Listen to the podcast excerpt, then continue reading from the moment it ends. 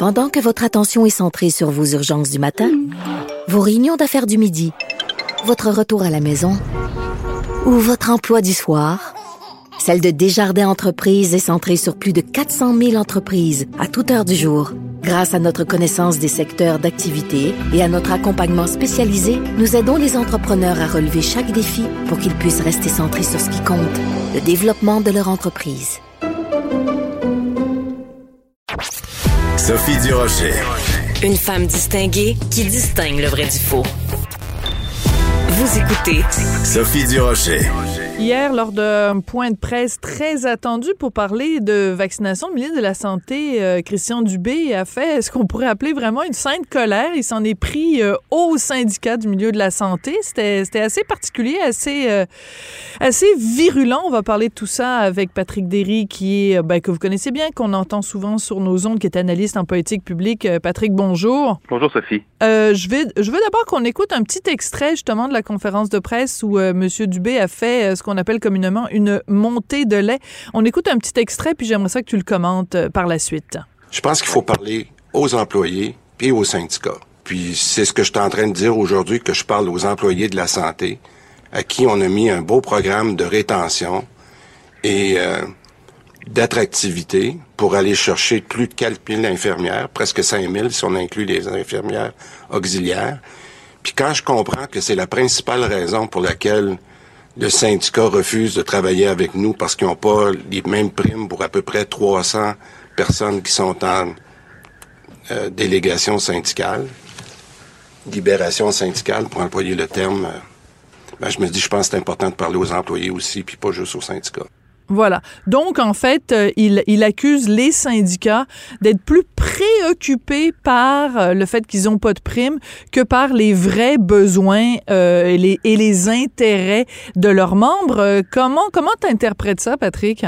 Oui, c'est ça. Il parle, il parle des, des, délégués syndicaux, en fait, ceux qui se présentent à la table de négociation, parce qu'on sait que euh, les primes de 12 à 18 000 dollars qui ont été offertes aux, aux infirmières pour euh, en inciter d'autres à revenir dans le réseau qui avait quitté. C'est le gouvernement veut que ce soit pour les gens qui sont avec les patients. Et là, ce que M. Dubé dit, c'est que des gens, des, euh, des gens qui sont dans les syndicats des infirmières, qui sont, qui représentent aux négociations, mais qui ne travaillent pas présentement dans le réseau de la santé, veulent eux avoir les primes aussi. Et il dit que c'est la principale pierre d'achoppement. Euh, d'abord, ce qui est étonnant, c'est que M. Dubé est euh, une personne d'un calme généralement assez olympien. Oui. Euh, il n'a pas, il a pas levé la voix hier, mais on le sentait vraiment. Il, on est là, ça s'est mis à bouillir. Il s'est fait poser une question. Il dit Regardez, M. Dubé, par, par une journaliste, ça n'a pas l'air d'aller super bien le recrutement présentement. Tu sais, vous aviez une opération de séduction, ça séduit pas grand-chose. Je, je, paraphrase, et, et c'est là que c'est arrivé. Et euh, évidemment, ça, soulève, euh, ça soulève plusieurs questions. M. Dubé a aussi mentionné une autre pierre d'achoppement, c'est que les syndicats veulent pas reconnaître l'ancienneté euh, des infirmières qui reviennent dans le réseau. Certaines ont été là pendant 10, 15, 20, 25 ans. Et là, il dit, mais comment vous voulez que je, réussisse à ramener quelqu'un si on lui dit qu'elle va se ramasser en, bout de la ligne pour les horaires, par exemple?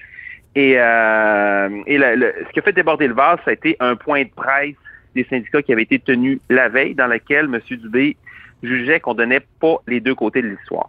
Et, c'est ça, ça soulève plusieurs enjeux là, parce que c'est euh, c'est des questions de rapport de force, euh, il y a question de la, vaccination aussi, la représentation. par exemple, sur les rapports de force, oui. Euh, à travers la pandémie, là, on, on, a toujours souvent senti que les centrales syndicales étaient encore dans une dynamique d'affrontement je donne par exemple l'exemple de, la vaccination que manifestement M. Dubé avait encore sur le cœur hier parce qu'il l'a mentionné. on le comprend parce que euh, c'est quand même au cœur de la au cœur de la de la de la pandémie. Je veux dire, on, on a sur un plateau d'argent une façon de s'en tirer et de se protéger, et il y a des gens qui refusent cette protection-là alors qu'ils chialaient, excuse-moi l'expression, quand il n'y avait pas suffisamment d'équipement de protection, par exemple. Oui, c'est ça. Et il y avait absolument raison à ce moment-là parce que ça a été déplorable comment ça a été géré. D'abord, ça a été commandé en retard. Ensuite, à un moment donné, il y avait des centaines de milliers de masques N95 qui étaient disponibles et que Exactement. le gouvernement refusait que les travailleurs de la santé puissent les utiliser comme s'ils attendaient la prochaine pandémie. Tu sais. Ça n'avait pas vraiment de sens.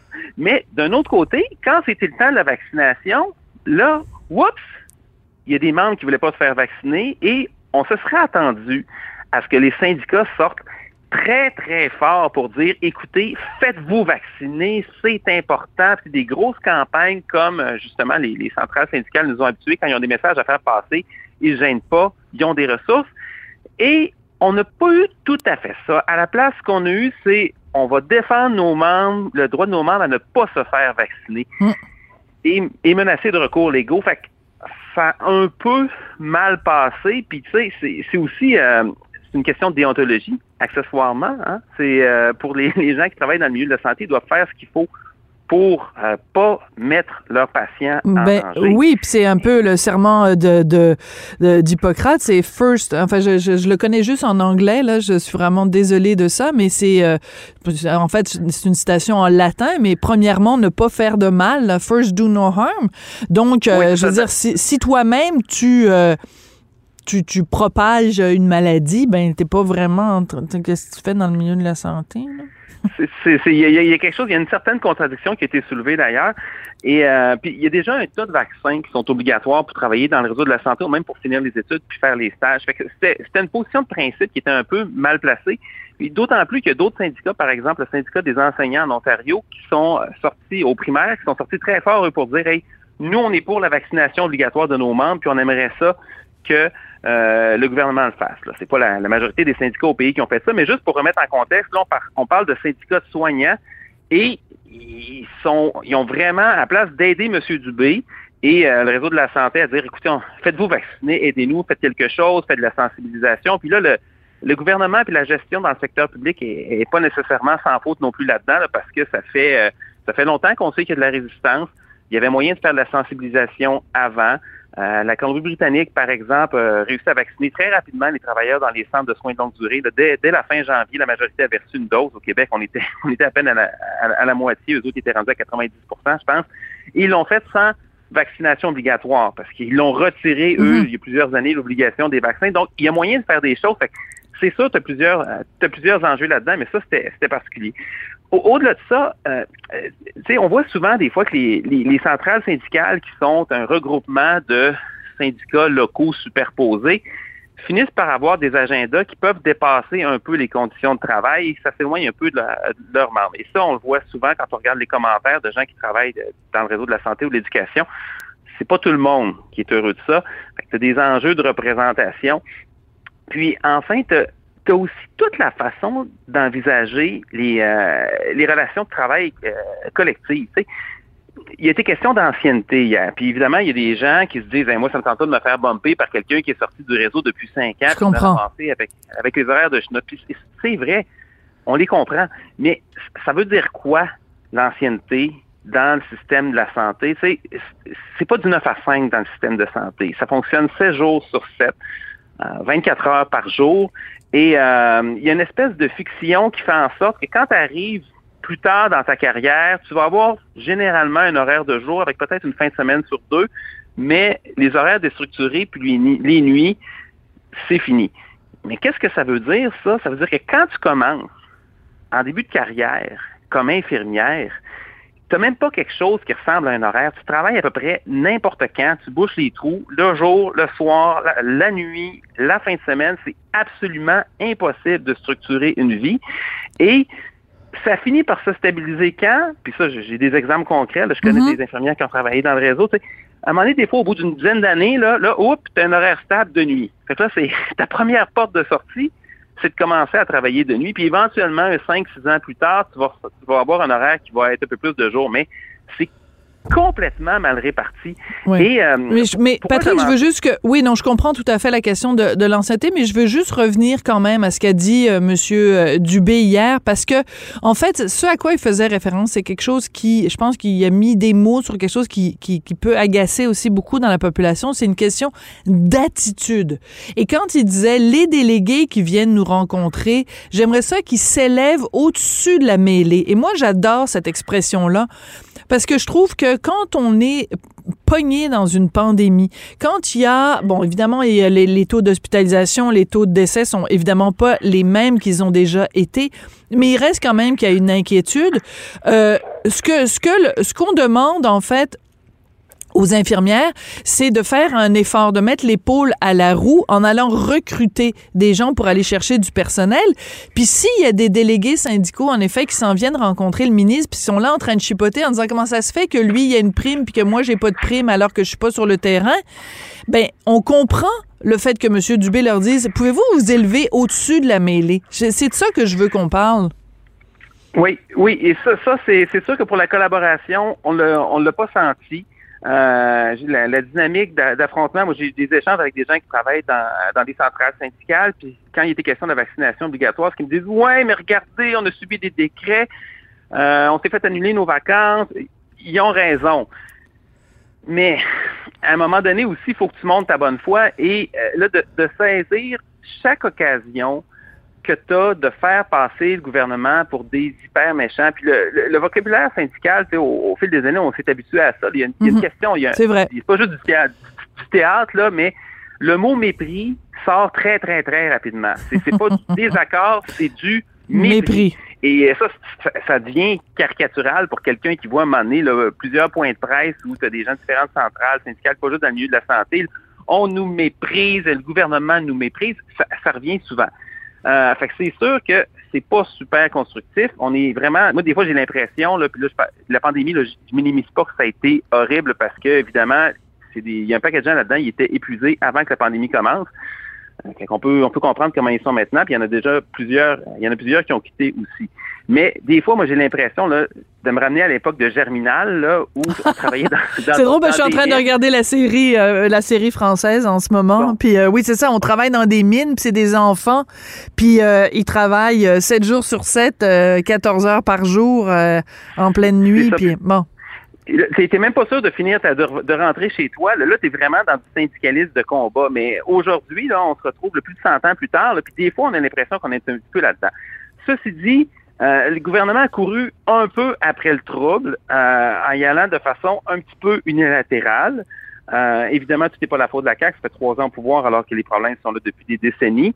Mais tu sais, quand on parle de collaboration, là, quelque chose que le gouvernement n'a pas fait, par exemple, puis qui a été suggéré, là, ça fait longtemps, là, rallier les partis d'opposition, faire un cabinet de prise pour pas que ça soit dans hmm. une dynamique politique. Puis il y a deux avantages pour ça. Un, plus de tête autour d'une table et des points de vue un petit peu plus variés que ce point de vue politique.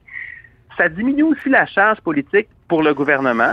D'un côté, donc, son incitation à marquer des points, puis ça enlève celle des partis d'opposition de vouloir marquer des points sur chaque erreur, ou en tout cas essayer d'en ouais. quand le gouvernement le fait. Mais je, je sais, c'est pas la première fois que je t'entends dire ça, Patrick, et je t'avoue que moi, je pense que quand on est dans une situation de crise, puis il y a des décisions qui doivent être prises à la, à la, à la seconde et que chaque seconde compte, c'est pas le temps de commencer à asseoir euh, un libéral, puis un péquiste, puis un euh, solidaire autour de la table, puis commencer à prendre des décisions euh, à, à cinq au lieu de prendre des décisions seules. Euh, tu sais, on a, on a vu ce documentaire extraordinaire, euh, Félix Séguin, qui a passé plusieurs semaines là vraiment dans l'entourage, dans les coulisses de Christian Dubé au plus fort de la crise de la pandémie. il y a des décisions qu'il doit prendre dans la, dans la seconde, dans la minute qui vient. C'est pas le temps d'avoir une cellule de crise puis de consulter les partis d'opposition. Je, je suis plus ou moins d'accord avec toi là-dessus, Patrick. Ça, dépend comment c'est fait. C'est sûr que si tu retournes aux cinq secondes pour poser des questions, c'est une chose, mais euh, pour poser des questions, mais tu regardes par exemple des, cabinets de guerre, ça existe, puis c'est là pour ça. Tu sais, pendant la deuxième guerre mondiale en Grande-Bretagne, c'était un cabinet national, puis euh, Winston Churchill est allé chercher le leader travailliste, il l'a inclus là-dedans. Fait que c'est euh, c'est une façon de travailler et où ça veut pas dire que tu retournes devant la Chambre à chaque fois, puis tu vas avoir une unanimité de tous les partis. Puis évidemment, on a quatre partis au Québec. moi, ce que je parle, c'est là, écoute, c'était à un moment donné, c'était 10 personnes qui, 10-15 personnes qui décidaient pour toutes. Euh, il y a des décisions. L'exécutif doit agir, c'est certain. Il y a aussi une question que la santé publique était terriblement proche euh, du, euh, du, du, politique. Mais tu sais, par exemple, au Nouveau-Brunswick, avant même que la, la COVID déferle, là, il y a le, ministre de l'Éducation là-bas avait fait un papier, c'est drôle, c'est le ministre de l'Éducation qui l'a fait, en tout cas, c'est un gars qui tripe sur les pandémies, peu importe. Et lui, il a fait une proposition d'un un, 19 pages que livré au premier ministre. Puis là-dedans, il y avait justement la recommandation de dire on fait un cabinet de crise tout de suite, puis on, on, on élargit la décision pour dépolitiser. Ça veut pas ah, dire qu'il y a une consultation pour chaque. Ouais. Pour, pour, pour, chaque décision, mais ça veut juste dire que c'est moins chargé, parce que quand la décision est prise, ben les autres, en principe, sont en quelque part, sont impliqués dans la, dans, dans la direction générale. Voilà, puis on Euh, évite les politiques aériées où, en effet, comme tu le dis, l'opposition est constamment en train de critiquer chacune des décisions du gouvernement, alors qu'en fait, on devrait tous se, se, se rouler les manches et puis travailler dans, dans le même sens. Euh, Qu'est-ce que ça va donner, c'est-à-dire, en fait, le fait que Christian Dubé, hier, s'en soit pris comme ça aux délégués syndicaux, syndicaux en, en fait, en questionnant leur motivation, en questionnant leur bonne foi, euh, la, la réponse syndicale risque, risque de pas être le fun là, au, au cours des prochains jours.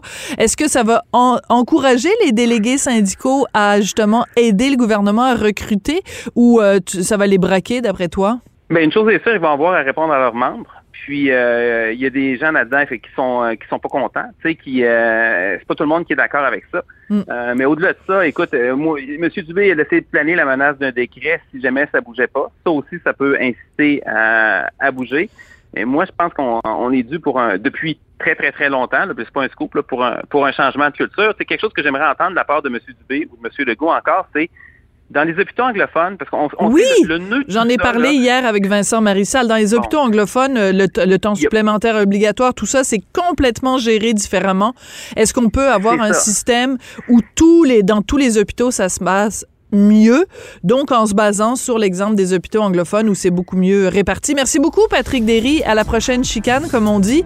Euh, merci d'avoir euh, d'avoir euh, partagé ça avec nous aujourd'hui. Patrick Derry, donc, est un spécialiste, analyste des politiques publiques. Merci, Patrick. Plaisir, bonne journée.